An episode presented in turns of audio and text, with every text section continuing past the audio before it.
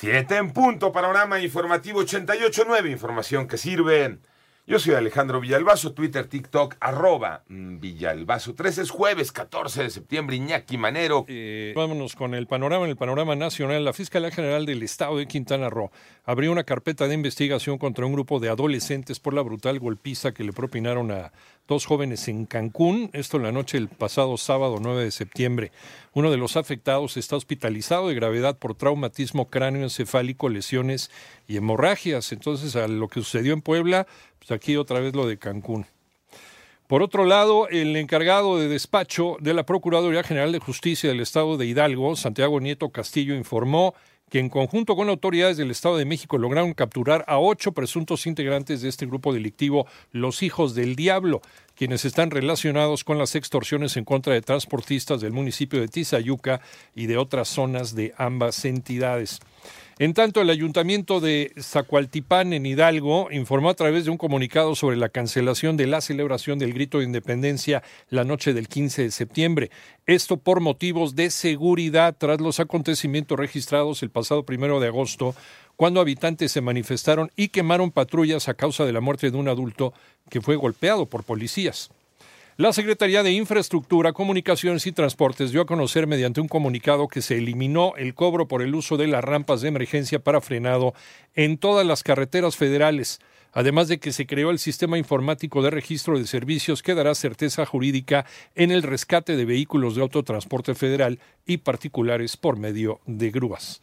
Anuncian cambios en el servicio del metro en Ciudad de México para las fiestas patrias. Joana Flores. Con motivo de las fiestas patrias, el metro ampliará su servicio este viernes 15 de septiembre. Las líneas 2, 3, 8, 9 y B cerrarán hasta la 1 de la madrugada del sábado 16. De igual forma, el mismo sábado, las 12 líneas del metro comenzarán a dar servicio a las 7 de la mañana con horario de día festivo. En tanto, la estación Zócalo permanecerá cerrada a partir de las 17 horas desde este miércoles y hasta nuevo aviso. Para llegar al primer cuadro de la ciudad, se recomienda hacerlo por las estaciones Bellas Artes, Allende, San Juan de Salto del Agua y Pino Suárez. Para 88.9 Noticias, Joana Flores. Siete de la mañana con cinco minutos.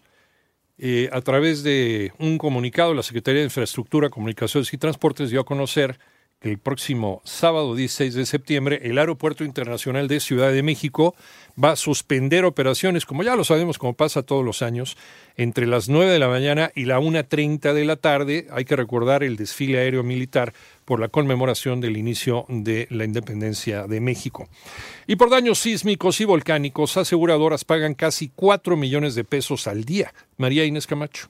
La directora general de la AMIS, Normalicia Rosas, afirmó que los primeros seis meses del año se han cubierto 333.7 millones de pesos por terremotos y erupción volcánica. Esto significa que uno de cada dos pesos de los siniestros cubiertos en los ramos catastróficos son por riesgos sismovolcánicos. Del 2020 al 2023, el seguro de terremoto y erupción volcánica ha cubierto siniestros, les decía yo, por casi 4 millones de pesos diarios en promedio. Asimismo, agregó que en México, de manera voluntaria, únicamente el 6.5 de las viviendas cuentan con una protección, una póliza de casa-habitación. 88.9 Noticias, María Inés Camacho Romero. Vamos al panorama internacional. Un juez federal del estado de Texas en los Estados Unidos rechazó un recurso del gobierno de Joe Biden y declaró ilegal el programa de acción diferida para los eh, llegados en la infancia, conocido como DACA.